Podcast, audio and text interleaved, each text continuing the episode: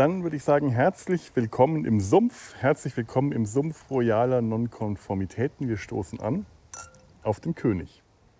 Und seine Majestät. Ja. Hallo Papa. Hallo Felix. ja, die, die, wir sind hier im herzoglichen Sumpf der königlichen Nonkonformitäten, der königlichen Verrücktheiten. Ich war im, äh, in, meiner, in meinem Solo-Podcast äh, in der Nabelshow, war ich so häufig schon in letzter Zeit mit dem britischen Königshaus beschäftigt, durch den Tod der Queen und durch die Krönung von Charles dass der sich schon fast zu einem royalen Podcast entwickelt hat. Und dann dachte ich mir, das Thema müsste man jetzt auch mal in den Sumpf bringen. Ja, das ist schon äh, interessant, denn gerade englische Könige haben schon was. Sich. Der interessanteste ist George III., mhm. aber seine Nachkommen stehen ihm zwar nicht am Wahnsinn, aber an, aber an ihn aber an mangelnder Intelligenz übertreffen sie ihn bei weitem. So George III., der einzig wirklich sympathische König und der einzig Verrückte. Der einzig Verrückte. Und genau dieser George III. ist dann auch der König, mit dem wir uns heute beschäftigen. Nicht mit Charles III., obwohl ich, wir hatten gestern schon mal versucht, diese Aufnahme äh, zu starten, mussten die dann abbrechen. Äh, ich bin mal gespannt, wie oft ich heute äh, statt George Dritten Charles Dritten sagen werde. Ich, ich bringe das immer durcheinander. Aber heute geht es um George Dritten. Ähm, die Verbindung zu Mesh, und ich, ich habe mich bemüht, eine Verbindung herzustellen, denn angeblich soll das ja ein Mesh-Podcast mal gewesen sein, ist der, George Dritte ist der verrückte König. Es gibt bei Mesh in der Serie, wie die Zuhörenden äh, wissen, wenn sie die Serie kennen, und du kennst die Serie ja nicht so gut, aber auch dir habe ich das schon mal erzählt, äh, eine Figur, nämlich Max Klinger. Das ist die Figur, derjenige, der die ganze Zeit über oder beziehungsweise einen Großteil der Serie über äh, damit verbracht hat, versuchen, zu versuchen, über den sogenannten Mackenparagraph, den Paragraph 8 aus der Armee als äh, geisteskrank entlassen zu werden, um so dem Koreakrieg zu entkommen.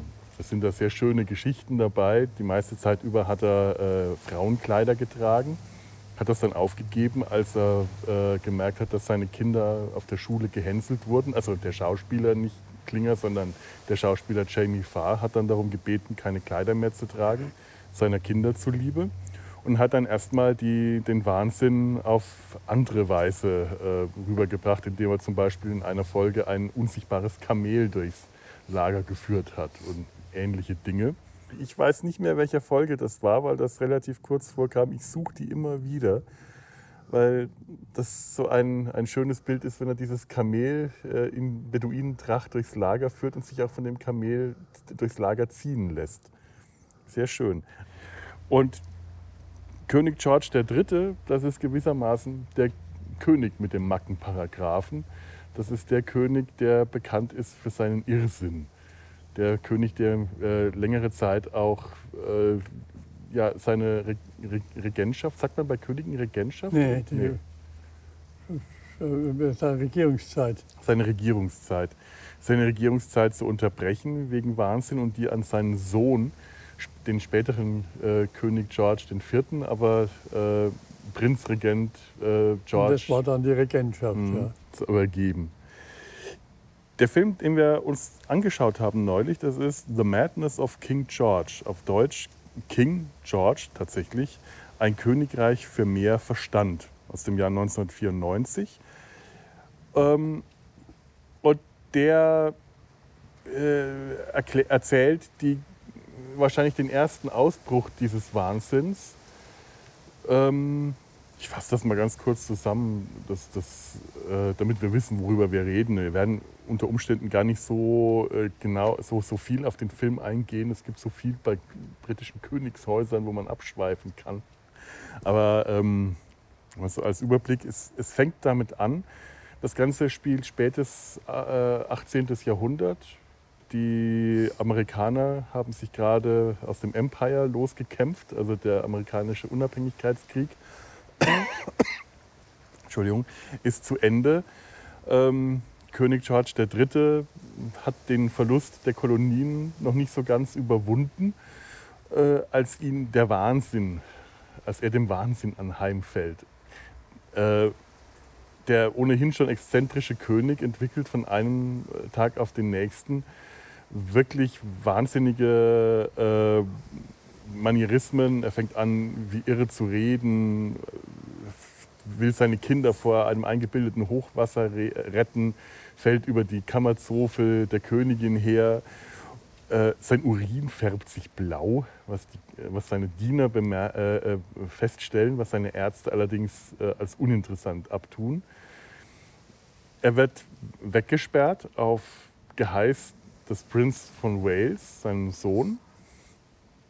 Ähm, der, sein Kammerdiener und die Königin ziehen einen Arzt zu Rate, der etwas unkonventionell arbeitet zu der Zeit, weil die üblichen Ärzte des Königs äh, ja keine große Wirkung zeigen. Und dieser äh, unkonventionelle Arzt, Dr. Willis, scheint es mit sehr brachialen Methoden zu schaffen, den König ruhig zu stellen. Ob er ihn heilen kann, ist eher unwahrscheinlich, aber zumindest. Vorübergehend für ein paar Jahre war er dann. Äh, ja.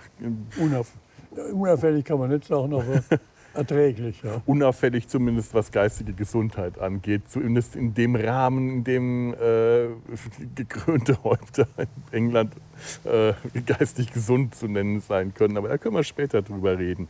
Während der König äh, sich in, äh, ja, in Besserungshaft befindet, äh, gehen die Intrigen und politischen Wirrungen äh, hinter seinem Rücken weiter. Äh, der Premierminister Pitt der Jüngere muss äh, darum kämpfen, die, die, ja, die Oberhand zu behalten, während der äh, Oppositionsführer Charles Fox versucht, den König abzusetzen und durch den, Prinz, durch den Prinzen, den Kronprinzen, äh, zu ersetzen als Prinzregent George, äh, den quasi als seine Marionette weiterführen zu lassen, was ihm nach mehreren äh, Abstimmungsdurchgängen im Unterhaus auch gelingt. Aber gerade zu der Zeit wird der König wieder geistig gesund, was was, und äh, kommt gerade rechtzeitig zurück, um wieder seinen Platz auf dem Thron unter der Krone einzunehmen. Ja, das ständige Was was bei ihm, das war ein Zeichen, dass er wieder der, der Alte war. Ja. Das fand ich auch bemerkenswert. Das ist ja wirklich so, dieser König wirkt eigentlich von Anfang an schon so exzentrisch und so eigenartig, dass es so ziemlich viel gebraucht hat, um ihn wahnsinnig wirken zu lassen. Dass er wirklich andauernd, was, was, hey, hey, sagt, war also ein Zeichen nicht von Wahnsinn, sondern von geistiger Gesundheit. Dabei war das eine Erbkrankheit, äh, mhm. die sich geistig niedergeschlagen hat, wenigstens eine Zeit lang. Beim Film war das der erste Wahnsinn, der ist mhm. ja später nochmal wahnsinnig geworden, da ist er dann aber tatsächlich dann unter Regency gestellt worden, unter, unter Regentschaft. Mhm. Äh, Nigel Hawthorne ähm, hat den ähm, hat, hat äh, äh König Charles III. gespielt und das hat er auch schon in dem Theaterstück, auf dem das Ganze basiert. Denn der Film basiert auf einem Theaterstück. Äh, bemerkenswert ist, dass sowohl Regie und Drehbuch, Drehbuch von Alan Bennett, Regie von äh, Nicholas Heidner, ebenfalls von denselben gemacht wurde wie auch im Theaterstück. Ohnehin war auch der, ein ziemlich großer Teil des Castes äh, auch ähm, äh, aus dem Theaterstück übernommen. Äh, neu dazu kam unter anderem Helen Mirren als äh, äh, äh, Königin Charlotte und ich glaube, Ian Holm dürfte auch neu für den Film dazugekommen sein als Dr. Willis. Das ist Bilbo Beutlin aus dem Herrn der Ringe.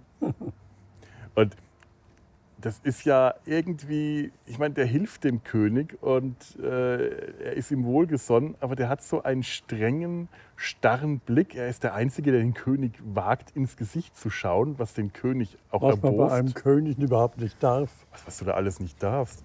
Da ist es mir dann tatsächlich später schwer gefallen, als ich zum ersten Mal den äh, Herrn der Ringe gesehen habe und äh, äh, Ian Holm als Bilbo Beutlin dass ich Bilbo Beutlin nett finden sollte. Ich habe diesen doch irgendwie etwas fiesen Irrenarzt da in ihm sofort wieder gesehen. Ähm, ist eigenartig. Ja. König George III. Für König George III. Ja, das war und das war der Groß, ja, Großvater oder der Vor, Vor, Vor, Vorgänger der Königin Victoria. Äh, der König George III. hatte zwar eine Unmenge Kinder, ich glaube 16, oder? Mhm. Und alles von einer Frau. Und er hatte keine Geliebte, das war ein unnatürliches Leben, das hat selbst seine Frau gemeint. Und für einen König. Aber äh, der Sohn, äh, der dann später die Regentschaft auch äh, genommen hat, der war dann Nachfolger und dessen Bruder dann auch. Und die waren dann, die waren dann kinderlos. Die haben nicht mehr die Fruchtbarkeit von George III. gehabt. Und so kam dann letztlich äh, die Queen Victoria auf den äh, ihr ange, noch nicht angestammten äh, Platz. Ja, das, Han, das Han, äh, äh, Haus Hannover war. Äh, das war das Haus Hannover, ja. Äh, die ganzen George waren äh, George der Erste, der Zweite, der Dritte. Das waren, äh, die waren gleichzeitig Kurfürsten von Hannover und dann George, ich glaube zumindest George der Vierte, aber ich glaube sogar schon Charles der Dritte war zum Schluss König von Hannover. Aha, ja. Nee, ich glaube, es war erst George IV. und William IV. Ah, ja. Also die beiden Söhne. Die waren dann Könige von Hannover.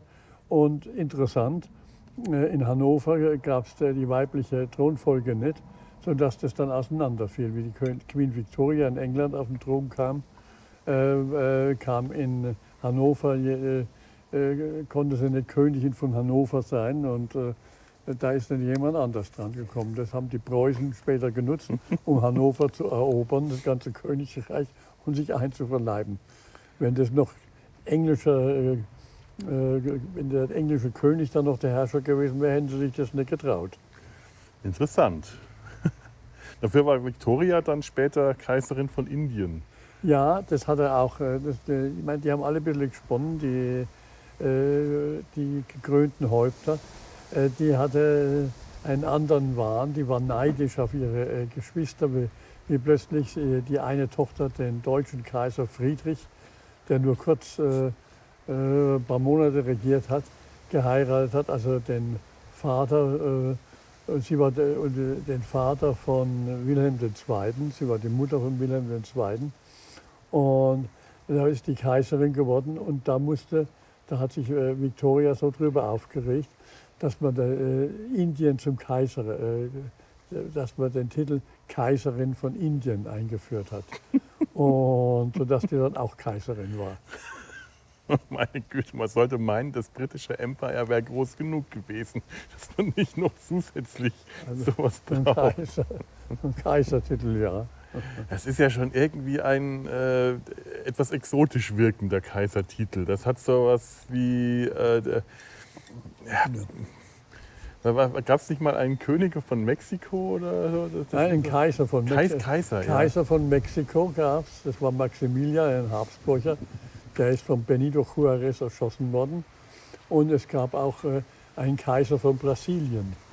Das war, das, Wie viele Kaiser es gibt, das ist unglaublich. Ja, und äh, das war äh, Kaiser von Brasilien, das war das Haus äh, Sachsen-Coburg-Gotha. Die haben ja damals eine Menge, äh, das war dann äh, Sachsen-Coburg-Braganza, hieß die dann, oder Braganza.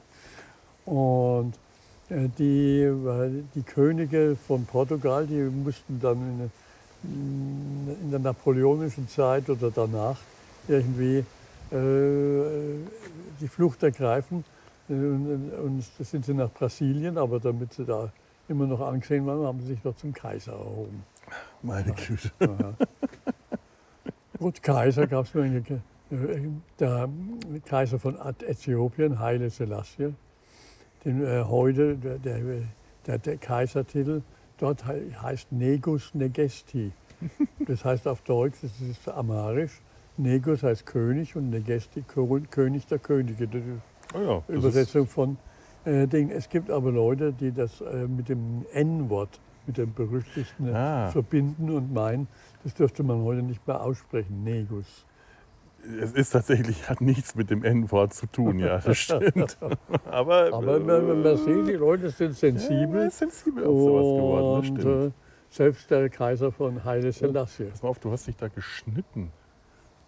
Geh mal Ah, ein ja. Taschentuch da Ah, drauf, ja. wo immer das Und jetzt Heide. herkommt. Und pass auf, dass du, wenn du die Arme verschränkst, nicht aufs Mikro kommst. Ja. Dass das hier Haile Selassie. Ihr hört es vielleicht, wir sind gerade draußen im Garten. Der Wind, hoffentlich äh, arbeiten die Windpuschel, dass wir äh, hier nicht allzu viele störende Nebengeräusche haben. Es ist einfach schön im Garten.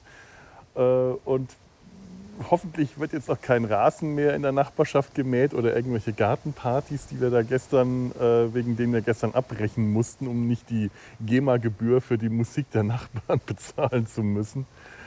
Äh, also solltet ihr hier irgendwelche äh, Nebengeräusche hören, nehmt es einfach hin. Ihr seid Kummer gewohnt, wenn ihr diesen Podcast hört. Outdoor-Aufnahmen sind üblich. Wir haben hier zumindest gerade keine Eichhörnchen, die uns ablenken können. Wenn es mal summt, dann kann das höchstens eine Hornisse sein, die in zweieinhalb Meter Entfernung hier äh, versuchen, ein Nest, ein, eine neue Heimat sich aufzubauen in einem Astloch. Ja, ja wir, werden, wir müssen diese Tiere einfach hinnehmen, wie sie sind. Äh, lassen, lässt sich leider nichts ändern. Und der, der Igel oder die Igelin, die kommt nur nachts raus. Äh, wir, wir haben ja ein echtes Biotop, ein, eine äh, Arche. Hier nochmal auf den König zum Wohl. Auf den König. Ah, das war jetzt ein schöner Klang. Ja, was, was. Hey, hey. Wir trinken Hugo, falls ihr euch fragt. Wo waren wir denn gerade? Bei den Kaisern. Bei den Kaisern, ja. Und, na ja, gut. Der Kaiser Bokassa, der hat ja in den 80er Jahren oder wann irgendwie gelebt, in äh, Afrika.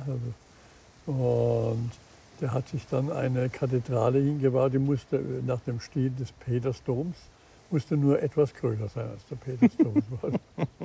so ein Kaiser hat schon in sich. Ja. Oh Gott, siehst du. Also ich fand es ja schon bemerkenswert. Im Film fängt das an mit so einer äh, Zeremonie. Ich glaube, der äh, König eröffnet das, äh, das die Parlamentssession äh, äh, Session. und dann wird der hergerichtet mit Nerz und Krone und alles und seine kleine Tochter, seine Familie sitzt im Vorraum, während er zurechtgemacht wird, ihm die Krone aufgesetzt wird und alles und seine kleine Tochter, die da spielt, er hat seine ganzen Kinder, sind auch alle dabei. Ihr Holzpferd wird von irgendeinem Typen umgestoßen. Sie fängt an zu schreien, Papa, Papa, und läuft und sieht den Papa. Ehrfürchtig steht sie da, große Augen, und sieht den Papa, wie ihm gerade die Krone aufgesetzt wird. Und dann nimmt er seine Tochter und trägt die Tochter zusammen mit Frau und den ganzen Kindern im Gefolge, inklusive den beiden äh, ältesten Prinzen. Das scheint aber historisch zu sein, Mhm. ja. Der war sehr familienbewusst, deswegen war er bei den Engländern auch äußerst beliebt.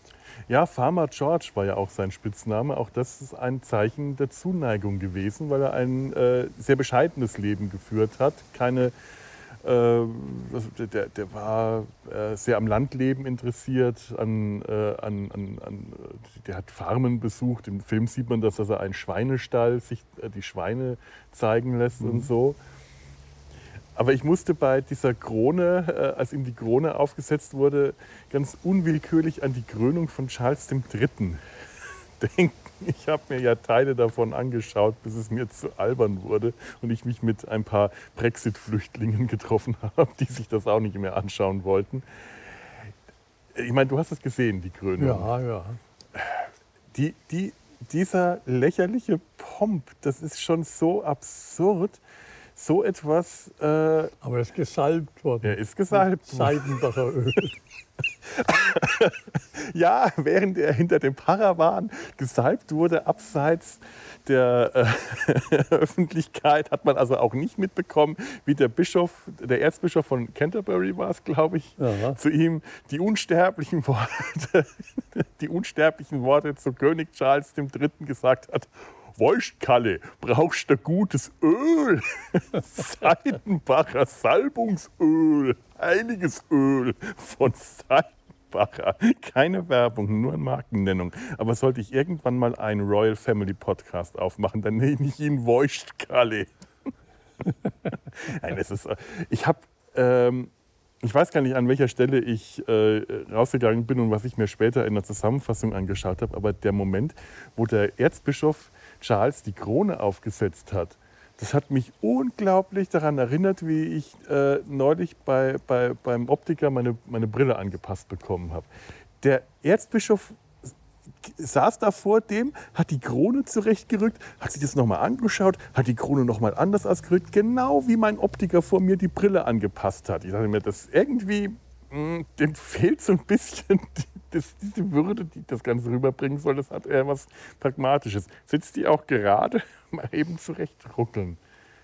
Aber Würde hatte King George III. nicht. Nein. Auch im, wenn er normal war. Nein, definitiv nicht. Nein, aber aber äh, bei, bei äh, Krönung, das habe ich neulich in einem, äh, äh, auch in einem Podcast gehört, einen sehr interessanten Ausspruch. Das ist der äh, Frankfurter Kranz, äh, Grüße, falls die sich mit uns ähm, Unroyalisten abgeben wollen. Es ist auch ein Royal Family Podcast. Ähm, die haben äh, den interessanten Ausspruch gemacht, so nah wie bei einer Königskrönung ist man nie wieder dran am Mittelalter. Das, das, das, das passt. Also äh, trotz Fernsehübertragung und 21. Jahrhunderts, so eine, so eine Krönung hat was sehr Mittelalterliches. Das ja, sind alles ja. sehr alte Rituale. Das Älteste an den Utensilien ist allerdings das, dieser Löffel, dieser Doppellöffel, in dem das Salbungsöl ist, wo der kann. Das Öl, das Seitenbacher Salbungsöl. Du brauchst ein gutes Öl. Wo der, wo der Erzbischof seine zwei Finger, deswegen ist es so eine Doppellöffel, reintunkt und dann den äh, äh, König äh, salbt. Das ist das Einzige, was damals äh, von Oliver Cromwell und äh, Konsorten nicht zerstört wurde. Das hat den, den Bildersturm überlebt. Hm. Übrigens auch toller Film äh, ist Oliver Cromwell, aus, ich habe es aufgeschrieben, 1970. Äh, Richard Harris hat Oliver Cromwell gespielt, aber ganz toll Alec Guinness hat äh, Charles I. gespielt. Und der dann geköpft wurde. Der dann ja. geköpft wurde. Und ich möchte hier äh, an dieser Stelle ein wichtiges Zitat bringen äh, über Charles I. The most interesting thing about King Charles I is that he was 5 foot 6 inches tall at the start of his reign, but only 4 foot 8 inches tall at the end of it. ich übersetze das jetzt nicht, ihr müsst schon Englisch können. Das ist von Monty Python. Fand es immer sehr schön. Because of Oliver Cromwell. Oh, dann, dann geht der Gesang los. Falls ihr das äh, sucht, ich werde es mal in den Show Notes. Äh, das ist ein Song von Monty Python und es ist zum äh, Schießen komisch. Ja. Aber wirklich, der, der Film Oliver Cromwell ist ganz toll. Alec Guinness hat King Charles gespielt, auch sehr menschlich und verletzlich mit so einem leichten Stottern und leichten Stammeln. Das ist eine äh, großartige Rolle gewesen. Also Richard Harris als Oliver Cromwell war großartig, aber äh, Alec Guinness äh, hat diesen Film beherrscht. Auf diese, auf diese etwas schüchterne, zurückhaltende Art, die er äh, König Charles I. verliehen hat. Ähm, das war ja auch eine, äh, ähnlich wie jetzt hier bei George III., eine, äh, also ähnlich, vergleichsweise, vielleicht auf eine gewisse Weise, eine Situation, in der ein König, ein gesalbtes Oberhaupt, äh, Oberhaupt der, der, Kirche, Vertreter Gottes und so weiter, also äh, quasi unantastbar, angetastet werden musste. Man hat ihn abgesetzt und er ist geköpft worden. Das ist unvorstellbar gewesen. Die haben sich, die, die äh, es, es, war ja ein, ein, Bürgerkrieg, es war ja ein Aufstand. Man hat ja gegen ihn Krieg geführt und die, ähm, die, die, die Lords, die an, dem, an der Schlacht beteiligt waren, als die gemerkt haben, dass sie die Schlacht nicht gewinnen können, haben sich ganz schnell zurückgezogen statt weiter zu kämpfen. Und als ihnen Cromwell äh, das vorgeworfen hat, ich weiß nicht, wie historisch das ist, aber in dem Film war das ganz toll, äh, äh, warum sie sich denn zurückziehen, weil sie sind noch Feiglinge, sie hätten durchhalten, dann sagen sie, ja, aber äh, jetzt können wir uns noch zurückziehen und das Ganze überleben. Wenn wir gewinnen, ist Charles I. immer noch König von England. Wenn wir verlieren, haben wir nur ein Leben, das wir verlieren können. Dann sind wir tot. Wenn wir uns jetzt zurückziehen, leben wir weiter. Denn Charles kann nur höchstens auf dem Schlachtfeld fallen, aber wenn wir äh, ihn besiegen, können wir nichts weiter machen, als ihn festzusetzen, umbringen lassen können wir nicht. Er ist der König. Und das Bemerkenswerte ist, dass, dass der König, der geköpft wurde, ist, äh, das kommt in dem Film richtig gut rüber, wie undenkbar es eigentlich war zu der Zeit oder generell, dass das königliche Oberhaupt von England, von Großbritannien ange, an, an, antastbar war. Ja, das war der Beginn des Absolutismus in Frankreich mit Ludwig mhm. XIV. in seiner Frühzeit. Äh, da, das war äh, unvorstellbar. Ja. Und das auch jetzt hier in dem Film, man merkt, wie, was für eine Position so ein König hat, was für ein unreales Leben der führt, was für eine unreale Person der ist. Er darf nicht angeschaut werden. Niemand darf dem König ins Gesicht schauen. Wenn der Premierminister Pitt sich nach der Audienz oder nach der, der, den, den, Besprechungen ähm, des Tages von ihm zurückzieht, dann muss der sich rückwärts verbeugend von ihm entfernen, durch einen ganz langen Saal rückwärts gehen. Diese, diese Zeremonien, diese äh, ohne diese Person des Königs, der nie kritisiert werden darf, der nie äh, aber selbst wie zu damaliger Zeit nicht darf. allzu viel zu sagen hatte, weil schon beim Parlament und beim äh, die, die Macht lag. Hm? Ja, natürlich. Das ist ja auch, ähm, ich weiß nicht, war das durch Charles I. Äh, quasi, ja, das, das war danach, das Ende ja. der, der, der Monarchie? Das war der, der Versuch, König noch, noch mal äh, die, die, eine absolute Monarchie, mhm. ein, einen Absolutismus einzuführen und der ging schief. Danach war das praktisch eine konstitutionelle Monarchie. Mhm. Ne? Ja, ich meine, der König repräsentiert, aber das muss er. Und das ist ja ähm, das, was äh, hier im Film äh, sein Sohn, der äh, Prince of Wales, wozu der eigentlich keine Lust hat. Er beschwert sich zwar, dass er nichts zu tun hat, und deshalb äh, äh, herumfaulenzt, was ihm sein Vater vorwirft und fett wird. Auch schön. Sie sind fett, sie werden fett. Was, was? Der Sohn wird fett. Herrlich. Äh, George der Vierte, ich weiß nicht, ob er schon als Prinzregent oder als König, soll die äh, Mode eingeführt haben, einen sehr hohen, hochgeschlossenen Kragen getragen zu haben, um angeblich um seinen fetten Hals zu verbergen. Also als war er dann äh, später, dann ist er tatsächlich mhm. Regent geworden, Prinzregent. In die Regency-Zeit, das ist die Zeit, als, äh, da ist es mit den Kolonien weitergegangen. England äh, und das Empire ist größer äh, geworden. Aber es war eine Zeit, ein absoluter der Snobismus der englische, mhm. des englischen Adels groß geworden. Und, aber äh, war berüchtigt eigentlich die Regency-Zeit. Mhm. Äh, die, ein, der völlig verblödete, äh, aber total snobistische äh, Adel, der äh, so eine Art Herrenmenschentum da äh, ge oh gezeigt hat. Das ist übrigens interessant. Mhm. Wieso hat ein, obwohl äh, die Bevölkerung bis heute, die, die kleinen Leute in England arm sind und das denen schlecht geht, warum hat der, äh, der Kommunismus zum Beispiel dort nie Fuß gefasst? Die Labour Party, das ist ein bisschen äh, Wald- und Wiesen mhm. äh, Sozialismus. Warum hat der Kommunismus äh, da nie äh, Fuß gefasst?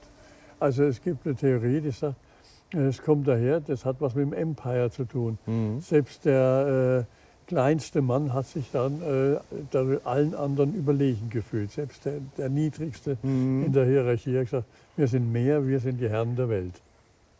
Ja, ja, das ist gut möglich. Das kann ich mir tatsächlich sehr gut vorstellen. Mhm. Das ist dieses. Das hat dann das Ganze zusammengehalten. Mhm. Das ist dieses britische Selbstverständnis des Empires, das heute noch wahrscheinlich in den Köpfen immer noch drin ist.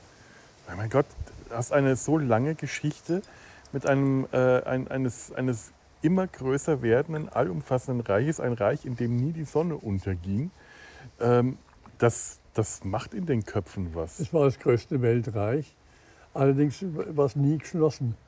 Sagen mal, die, die Russen, das russische Reich ist auch immer größer geworden. Die haben aber äh, versucht, sich mit den Kasachen und so, die alle irgendwie mhm. äh, einzubinden, mit denen äh, sich zumindest staatlich zu verbrüdern. Äh, in England war es nur Ausbeutung der Kolonien. Ja. Mehr war es nicht. Ja, ja, mehr war es tatsächlich nicht. Also, dass sich da irgendwann die Kolonien erhoben haben gegen Ja. das Empire, das ist verständlich. Das war eigentlich vorab zu, äh, vorherzusehen. Ja, und bei George III. hat zwar die Kolonien, äh, der, die Vereinigten Staaten diese Kolonien verloren, aber ja, gleichzeitig hat er die ehemalig französischen Kolonien in Kanada gewonnen. Ja, ich meine, er, äh, er beschwert sich an einer Stelle, das fand ich eine sehr schöne Stelle darüber, was er verloren hat an den äh, äh, Kolonien, äh, was er persönlich verloren hat. Wälder unberührt, so alt wie die Zeit, Weiten und Wiesen und äh, freie Natur. Er selber wird ja nie da gewesen sein, aber er hat das als persönlichen Verlust, Verlust, ja. empfunden. Ja. Das ist schon äh, bemerkenswert, aber klar natürlich, dass er gleichzeitig äh, Flächen dazu bekommen hat in Kanada, die nicht weniger groß waren. Das äh, wertet den Verlust von äh, Land nicht auf. Das, das einfach zu ihm gehört hat, ihm gehört. Also der, die, die, ich, es ist so schwer, sich sowas vorzustellen, sich so einen Herrscher vorzustellen, der so, äh, so, so, so um, umfassend eigentlich ist, obwohl er tatsächlich keine richtige Macht Ja. Bei ausgeübt Ludwig. XIV. konnte man sagen, der war der Auffassung, dass das alles ihm gehört. Mhm. Aber äh, bei hm, George III., äh, das war ein, äh, ein Repräsentant. Ja. So, ich nehme noch mal ein Gläschen. Hast du, hast du noch? Mhm.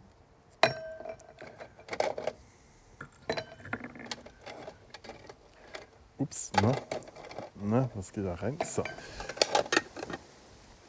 Ja, die gekrönten Häupter. Mhm.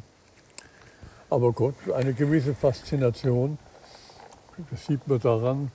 Selbst in Bayern verehren heute noch den König Ludwig, der auf Französisch Louis le Fou oder Louis, Louis le Fou, Ludwig der Verrückte. Tatsächlich Ja, ja. Louis le Fou. Und,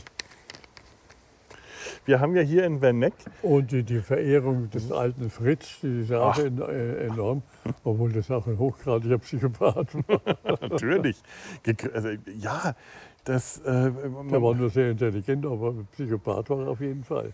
die, die äh, nicht umsonst liegen die ganzen ro royalen äh, Schmonzblätter bei- immer noch überall aus den, in den äh, Friseursalons, wie man so schön sagt. Nein, ich weiß nicht, ob das stimmt. Ich habe keine Ahnung. Ich war schon lange nicht mehr in einem Friseursalon gewesen. Ja, in äh, Wartezimmern von Ärzten Mhm. auch. Ja, ja, das stimmt.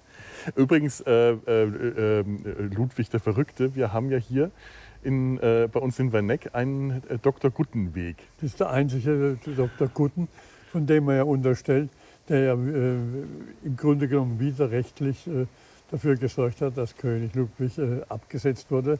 Er hat ein Gutachten äh, über Ludwig II. gemacht, ohne ihn je gesehen zu haben. Hinterher durfte er auf ihn aufpassen, ist dann auch mit ihm äh, in die, ins Jenseits hinübergegangen.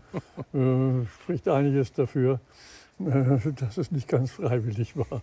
dass die beiden ertränkt wurden.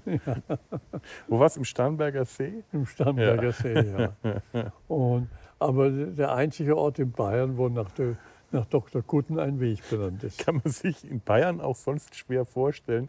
Aber hier, äh, war der hier nicht in Werneck auch Der war Arzt? Leiter der Irrenanstalt Mhm. hier. Ja, na, dann wurde hier im Wernecker von hier aus hat er auch dieses Gutachten verfasst. Und von Werneck aus konntest du, von Nordbayern aus hat man den König Ludwig II. nicht gekannt. Ja, natürlich, kein Wunder, dass die Franken bei den Bayern nicht so beliebt sind. Wir haben ihren König abgesetzt. Aber der in Schenkeni. den Shane Keeney, ja. Wir haben übrigens ähm, einen, einen netten Kommentar bekommen zu unserer letzten Folge. Das ist jetzt keine große Abschweifung, weil ich tatsächlich, ähm, das geht nochmal um ähm, äh, Agatha Christie, Miss Marple und Poirot, aber ich habe da eine Gemeinsamkeit entdeckt.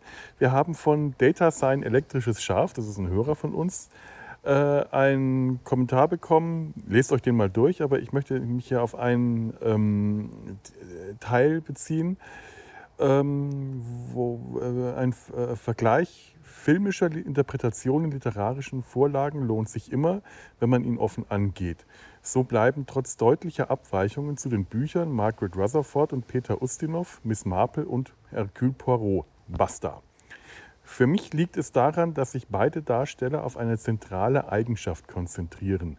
Miss Marple ist immer und unter allen Umständen neugierig. Hercule Poirot, obwohl Gentleman durch und durch, gehört mit seinen Schrullen nie wirklich dazu. So erfährt sie von innen, er von außen, alles, was zur Aufklärung nötig ist. Mhm. Ich finde es ja, äh, Interessant, ja.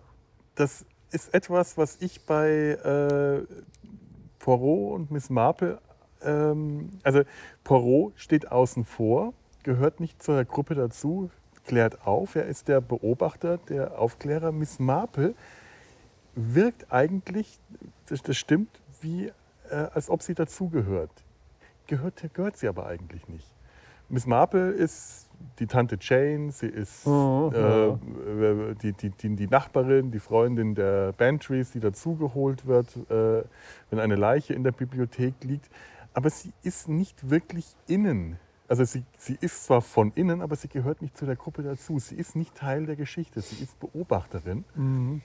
Es ist, äh, und je mehr diese Figuren, ähm, wie soll ich das sagen? Was mich immer fasziniert hat äh, oder was, was mir immer aufgefallen war, wie soll ich, ich versuche jetzt gerade eine Formulierung zu finden, die stimmt. Poirot und Miss Marple waren immer etwas unreal. Wenn die vermenschlicht werden, dann funktionieren sie nicht mehr so richtig gut. Es gibt, äh, wir, wir, hatten äh, bei der letzten Folge gar nicht auf den äh, äh, äh letzten äh, Poirot-Krimi von, von, von Kenneth Branagh angesprochen, in dem Poirot sogar eine Backstory bekommt aus dem Ersten Weltkrieg. Und nicht nur Poirot bekommt eine Backstory, sein Schnurrbart bekommt eine Backstory. Lächerlicher geht's gar nicht. Aber Poirot wird in dem Moment so dermaßen vermenschlicht, dass er für mich nicht mehr Poirot ist. Poirot ist unwirklich, der ist auch unantastbar. Poirot gehör, ist wie, wie der König, er ist unantastbar. Machst du ihn menschlich, funktioniert er nicht mehr. Das ist wie hier der König. Ist er menschlich? Ist er antastbar? Kann er geköpft werden? Kann er für geisteskrank erklärt werden? Ist er nicht mehr der König? Dann funktioniert er als Figur nicht mehr. Poirot muss außen vor sein. Das sind diese ganzen Geschichten äh, in der Serie, die, mhm. äh, in der Poirot tatsächlich immer wieder mal eine eigene Geschichte bekommt. Die sind immer so grenzwertig, weil sie ganz häufig für mich Poirot nicht mehr als Poirot funktionieren lassen. Ustinov konnte das ganz toll, der konnte Poirot sein und nicht dazugehören und trotzdem ähm, eine tolle Figur abgeben. Und Miss Marple. Äh Aber menschlich, die Queen zum Beispiel, Elisabeth II., die war, stand auch über den menschlichen Dingen. Ja. Und äh, äh da konnte man sich auch nicht vorstellen, dass sie geköpft wurde. Bei, bei Charles III. weiß ich nicht. Ja, da merkt man nicht so sicher. Der ist schon sehr menschlich. Das ja, ist tatsächlich ein ja. Problem. Äh, wobei bei der Hinrichtung hätte man schon Schwierigkeiten mit den Ohren. Ach komm, das ist ein alter Ohrenwitz.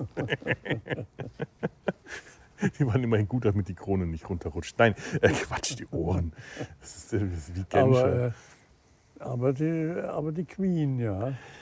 Ich meine, äh, wenn, wenn die Royal Family, die aktuelle, eines ist, dann ist sie wirklich extrem menschlich. Und da menschelt es ja schon sehr lange. Die ganzen Skandalblätter graben ja auch wirklich mit, mit Vorliebe seit Jahrzehnten alles aus, was es da auszugraben gibt.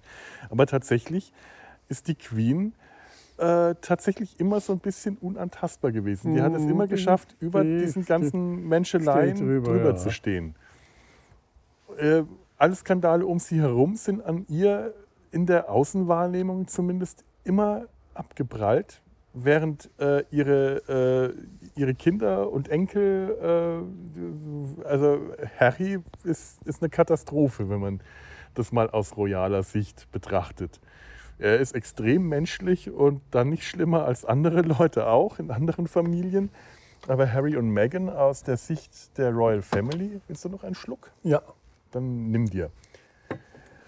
Äh, ist so extrem menschlich, dass, äh, dass dem, dem, dem, dem, diesen Status der Unfehlbarkeit, diesen quasi göttlichen Status äh, extrem schadet. Und wenn sich dann, ähm, es wurde ja äh, kritisiert, dass Harry nur kurz zur Krönung da war und dann wieder, äh, wieder verschwunden ist. Äh, ich glaube, das war das Beste, was der machen konnte. Hätte der sich jetzt mit seinem Vater in der Öffentlichkeit gezeigt und mit William, äh, das, das hätte dieses ganze Bild irgendwie äh, zerstört. Noch Wasser? Mhm. Hm.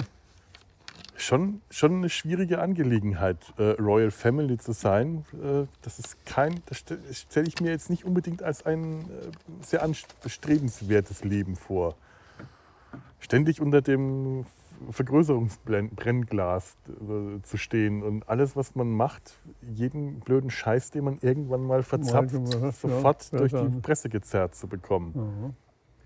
Wobei, ich sage mal, die, die Queen war da drüber gestanden. Mhm. Ja. Und das, das, haben halt gekrönte Häupter also, äh, an sich. Kaiser Wilhelm II., der Enkel der Königin Victoria, der Lieblingsenkel übrigens. Und äh, der äh, hat den Maler Franz äh, Mark äh, äh, gefragt, warum er die Pferde blau malt. Daraufhin hat der Franz Mark gesagt, ich sehe das so. Darauf die Antwort von Wilhelm II. mussten Sie da ausgerechnet Maler werden. Das hat eine Wiederholung. Das Ganze, das ist das Ding. bei der Queen war genauso irgendein Mann, hat sich gefragt, warum haben Sie das Pferd grün gemalt? ich sehe das so. Auch die Antwort mussten Sie da ausgerechnet malen. Es blieb in der Familie. Bei Wilhelm II. blieb es eine Anekdote, die äh, dazu gedient hat, um die Lächerlichkeit des äh, großen Kaisers Wilhelm äh, zu unterstreichen, aber bei der Queen ging es irgendwie unter. Ja.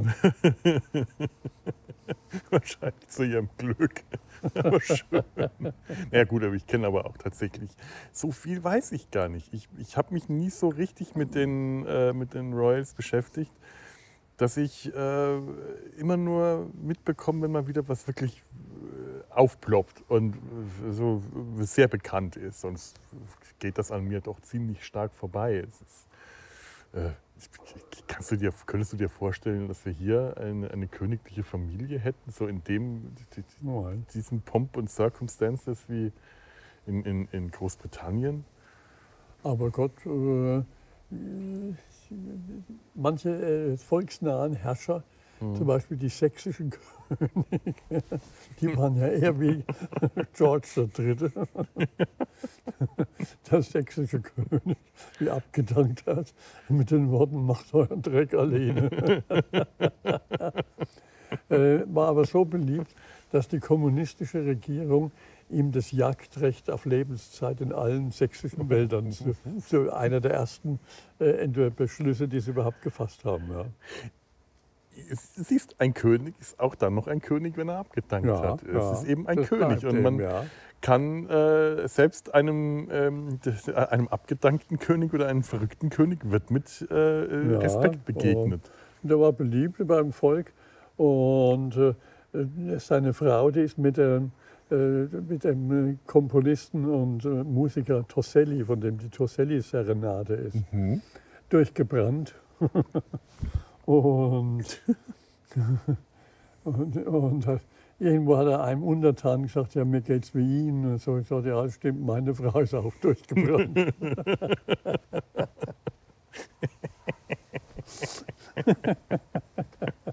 Apropos äh, äh, Musiker, Händel, die äh, Krönungshymne von Händel, ja. die, ich glaube, das war die Krönung von George II.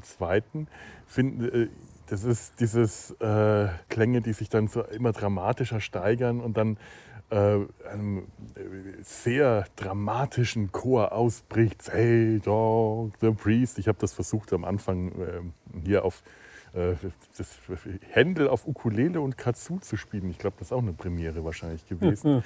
Aber hier wird das äh, eingesetzt wie ganz oft im Film. Das ist etwas, was dieses Stück Say Dog the Priest von Händel wird ganz oft eingesetzt, um eine Situation zu unterlegen, die sich dramatisch anspitzt und dann plötzlich herausbricht. Ich habe das einmal gesehen, auch bei Agatha Christie wieder, bei einer der neueren Miss Marple-Serien, wo Miss Marple durch den Tod von ich weiß nicht mehr wem.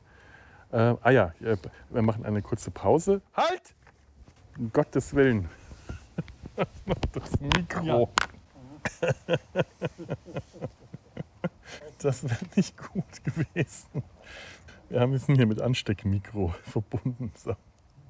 Und ähm, naja, das vergisst man schon mal schnell.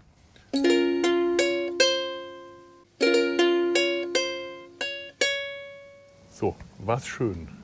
Erfolgreich zumindest. Das ist gut. Wir sind wieder zurück. ähm, was wollte ich denn gerade? Ach ja, ähm, ähm, das der Stück Sadok the Priest habe ich mal gesehen, dass es in, beim äh, äh, der neuen Miss Marple Serie eingesetzt wurde. An äh, eine Stelle, an der Miss Marple einen Brief liest, der sie irgendwie äh, durch den Tod eines ihres alten äh, Hausmädchens oder irgend was weiß ich, Rabimmel, Rabammel, was, was immer die Geschichte war, weiß ich nicht mehr so genau. Aber sie wird äh, an eine verflossene Liebe erinnert. Äh, und das gipfelt dann auch, äh, sie liest es und erinnert sich und dann sieht man auf ihr Gesicht, das gipfelt in diesen Ausbruch.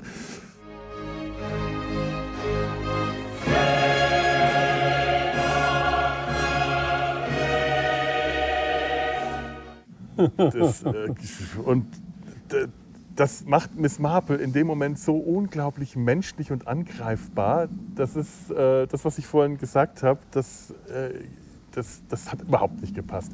Und hier im Film The Madness of King George ist das diese tolle Stelle, in der Dr. Willis zum ersten Mal auf seinen Patienten trifft. Und er ihn, äh, äh, König George ist schon am, äh, wie, wie, ist am Herumpoltern und redet wirr und ist erregt und alles. Und vor allem ununterbrochen, ja. Mhm. Ein ununterbrochener Redefluss. Und plötzlich bemerkt er, dass äh, Dr. Willis ihn anschaut. Schauen Sie mich an, Sir? Schauen Sie mich an, Sir? Und ich schaue Sie an, ich habe Sie im Auge. Nein, ich, Sie haben mich nicht im Auge, ich habe Sie im Auge. Nein! Das ist so ein Machtkampf, mit dem die sich gegenseitig anschauen. Und, äh, jetzt, und dann wird äh, George unter die Gewalt von Dr. Willis gebracht, wirklich körperlich unter die Gewalt. Die Helfer von Dr. Äh, jo, äh, Dr. Fesseln ihn, äh, überwältigen auch die, äh, die Diener des Königs, die ja zu ihm halten wollen, weil er ist ihr, ihr Herr, ihr König und fesseln den König an einen Stuhl. Der König ist schon von vornherein äh, erregt. Oh mein Gott, sie zeigen mir die Foltergeräte. Wenn jemand äh, im Mittelalter gefoltert werden sollte, reden sollte, dann werden ihm die Geräte gezeigt. Hier wird der König ihm die Geräte seiner Folterschaft, seiner, seiner Tortur gezeigt, um ihn zum Schweigen zu bringen. Das ist wirklich dramatisch. Und Nigel Hawthorne, der, der, der konnte das so richtig rauslassen. Der konnte alles rauslassen an Gefühlen. Das ist, das ist so heftig. Und dann wird er auf den Stuhl gespannt, ge, ge, angeschnallt mit Armen und Beinen und am Kopf. Und dann sagt Dr. Willis, Sie, nein, Sie sind nicht der König, Sie sind der Patient. Und in dem Moment kriegt der König den, den, äh, einen Knebel übers Gesicht gespannt nach hinten und du siehst nur diesen irren Blick und dieses Schreien, dieses gedämpfte, unterdrückte Schreien, das nicht heraus kann. Und in dem Moment bricht dann die Hymne so richtig los. Die Hymne wird aber immer, immer an diesem Punkt abgeschnitten, denn äh, sie geht dann weiter mit God save the King, God save the King. Das bricht in dem Stück genau an dieser Stelle und wird dann fröhlich und jubilierend. Das passt nicht. Das wird, äh, wenn man das zur Untermalung eines dramatisch sich zuspitzenden Ereignisses braucht, dann äh, ist God Save the King. Obwohl es wäre hier interessant gewesen. Mhm. God Save the King, während der König auf den Folterstuhl gespannt wird. Interessant. Äh, es gibt ein interessantes Buch über äh, die Behandlungsmethoden von Wahnsinnigen mhm. äh, Zeit, und zwar vom Foucault Geschichte des Irrsinns in klassischer Zeit in, mhm. in, in, der Zeit der Aufklärung. Und äußerst lesenswert war das Anfangswerk von Foucault. Und da wird aber geschildert, welche furchtbaren Methoden eigentlich mhm. äh, im Umgang mit, äh, mit Irren äh, man da, da, da, hatte. Ja, das ist ja hier auch nicht gerade unbedingt eine. Ja, eben, das, das waren diese Methoden, die ja. da. Also, das dürfte ziemlich auch der Film, das dürfte ziemlich der, mit der Historie nahe kommen. Ja, ich meine, der König wird einfach nur ruhig gestellt. Der wird mit Gewalt daran gehindert zu reden. Das ist keine Heilung, die man da äh, äh, äh, durchführt. Das ist einfach nur Unterdrückung der Symptome. Das ist mit Gewalt die Symptome zu unterdrücken. Das hat mit Heilung gar nichts zu tun. Das ist vielleicht etwas fortschrittlicher als die Methoden der anderen Ärzte. Der eine, der sich weigert, den Urin anzuschauen, ob der blau ist und verkündet, die Medizin ist, äh, beruht auf äh, auf Beobachtung, ob das Urin eines Mannes blau ist, tut nichts zur Sache. Und während er sagt, beruht auf Beobachtung, weigert er sich in den Pisspot hineinzuschauen. Und der andere Arzt ist ja. nur begeistert von dem Stuhl. Und ja, welche Form der Stuhl hat, das, das ist ihm das Wichtigste. Das sind also die Ärzte sind herrlich skurrile Gestalten. Ich dachte immer, dass der eine Arzt, der dicke Arzt, dass das derselbe Schauspieler ist, der in der Serie Black Adder, die haben wir neulich auch mhm. gesehen, äh, König George III. spielt. Da gibt es auch, der, das Spiel, die dritte Staffel spielt ja auch zur Zeit der Regency. Äh, Black Adder, Rowan Atkinson ist Butler bei äh, Prince George, gespielt von Hugh Laurie. Und in der letzten äh, Folge äh, muss sich der, der Prinz mit ähm, ähm, na, ähm, Wellington. Wellington, Wellington duellieren. Blackadder nimmt seinen Platz ein, überlebt das Duell und äh, wird von König George in, in vollem Wahnsinn äh, einge, eingeladen, mit ihm zusammen England zu regieren. Und ich dachte immer, das wäre derselbe Schauspieler gewesen, ist aber ein anderer, sieht ihm nur sehr ähnlich. Mhm. Das wäre sehr schön gewesen, wenn das der Fall gewesen wäre. Schade. King Penguin. der König Pinguin. King Penguin. ja gut, also die nach Victoria, die Victoria, die war, die war ja mhm. auch eine Psychopathin im Grunde genommen. Die hatte nie mit der Trauer aufgehört und, äh, äh und hat die merkwürdigsten äh, Sachen gemacht, aber äh, andererseits war sie intelligent genug und hat den Laden irgendwie zusammengehalten. Mhm. Und war auch äh, hat als Kaiserin von Indien hat plötzlich Hindi gelernt, die Hindu-Sprache. Okay. War, war, nie in England, war nie in Indien gewesen, kam auch nie dahin. Interessant. Andererseits, ihre äh, Söhne waren durch die, entweder, äh, entweder äh, doof für die Nacht oder äh, skurrile Gestalten. Ja.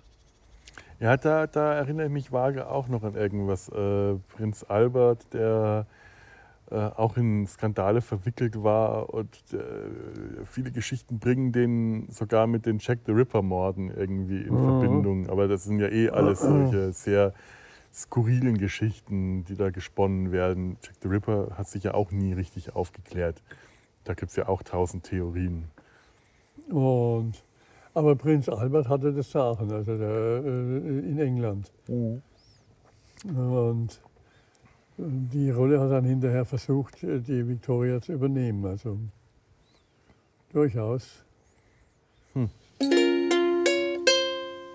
Ein, einen kleinen Einwurf hier an dieser Stelle, eine Richtigstellung. Wir haben gerade aneinander vorbeigeredet an dieser Stelle äh, und von zwei verschiedenen Prinzen Albert gesprochen. Der eine Prinz Albert, äh, das ist äh, Albert von Sachsen, Coburg und Gotha. Das war der Ehemann von Königin Victoria, der, äh, der, der Gatte, äh, der, sie war Witwe, denn der Gatte, den sie hatte, fiel vom Blatte, Ludwig Erhard.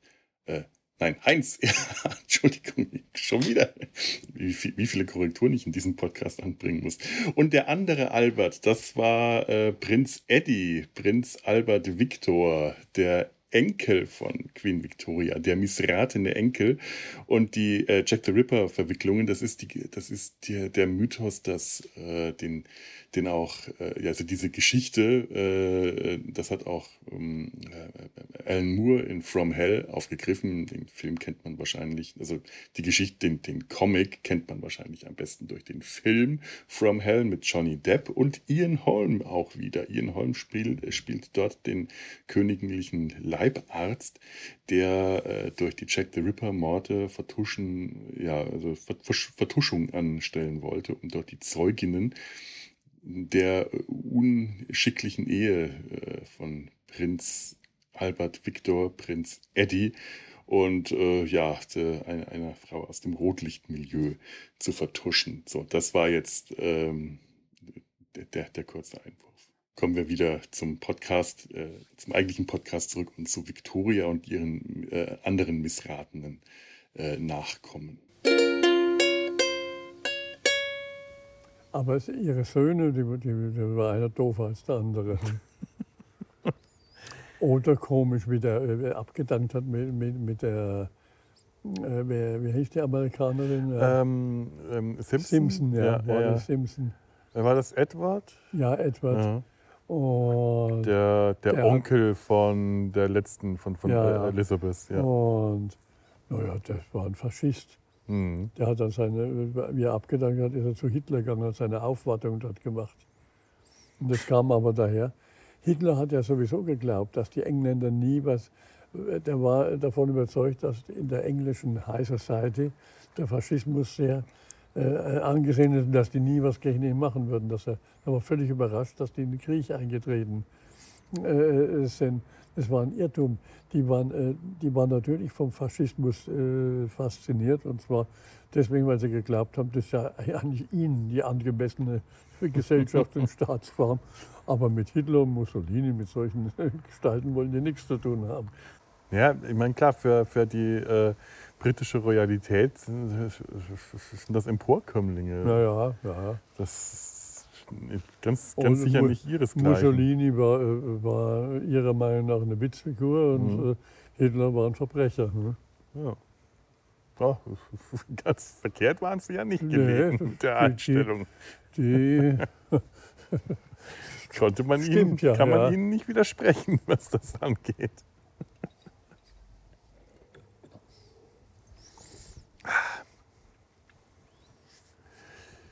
Was mir an dem Film äh, auch so wahnsinnig viel Spaß gemacht hat, sind diese ganzen Eskapaden, mit denen äh, König George seine ganzen wahnsinnigen Eskapaden, wenn er morgens um vier seine Diener aufweckt und mit ihnen im Nachthemd durch die Felder rennt und sie beten lässt und äh, all diese Geschichten. Allein diese Diener, äh, äh, die in so einem Schlafalkoven schlafen mussten, in so einem Schrank, das ist ja schon ein herrlich skurriles Bild gewesen.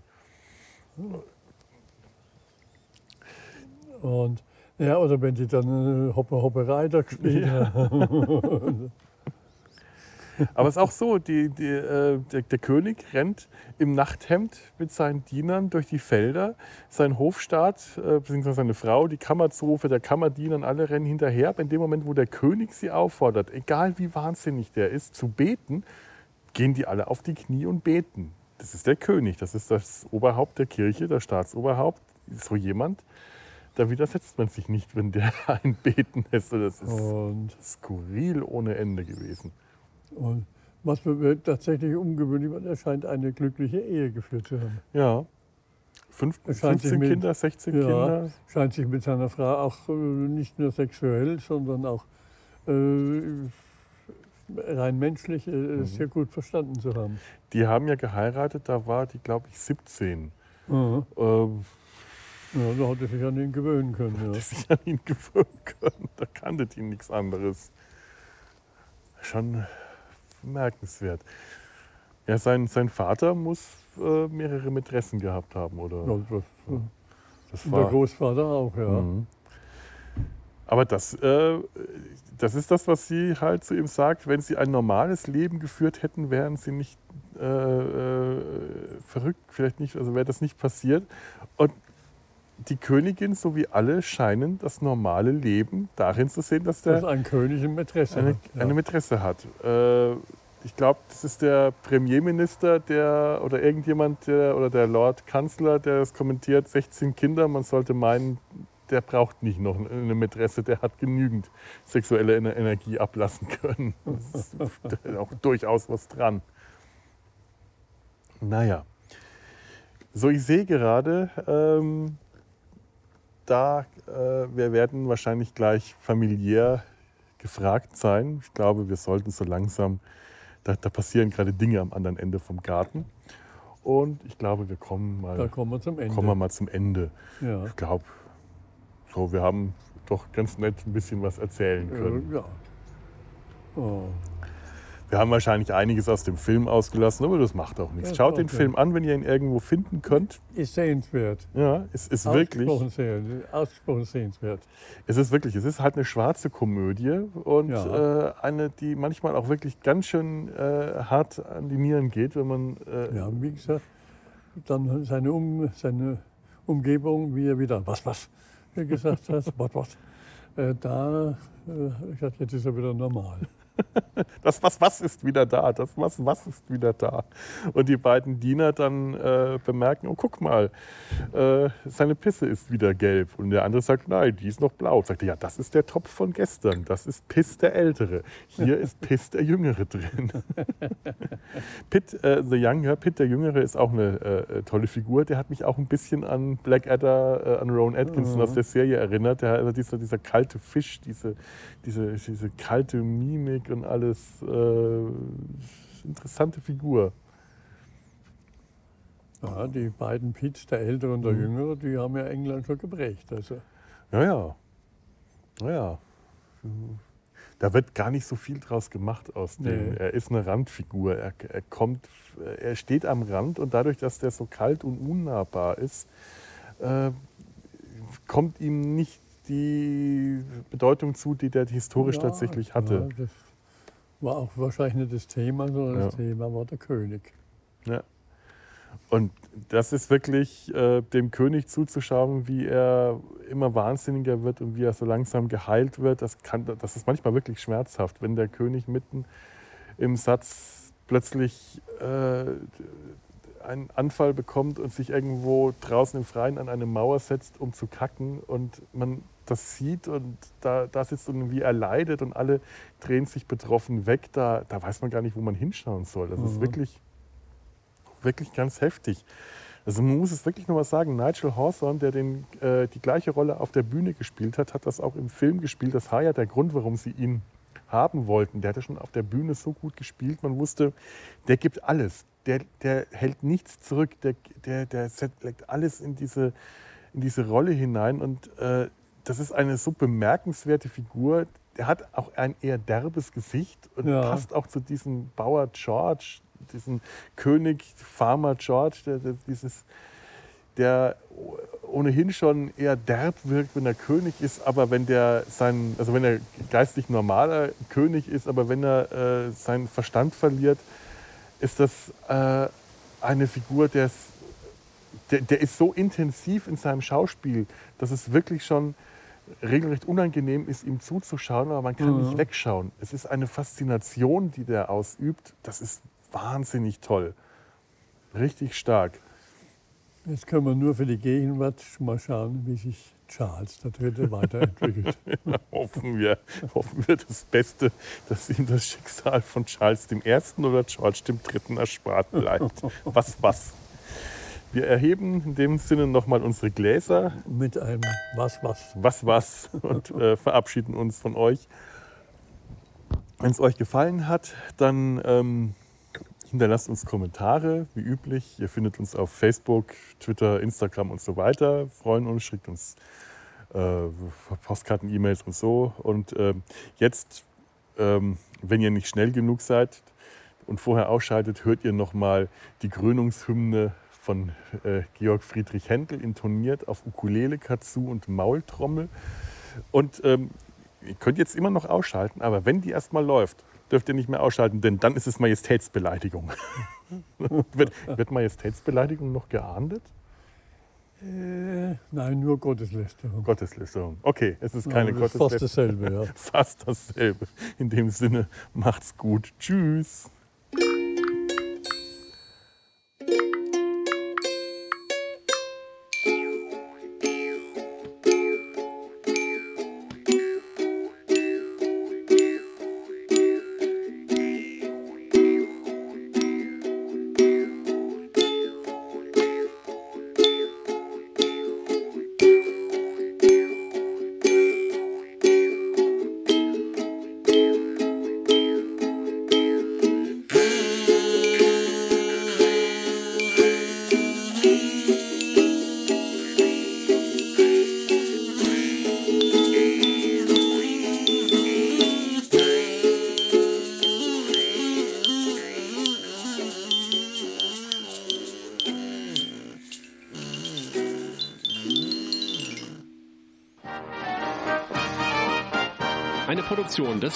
Eine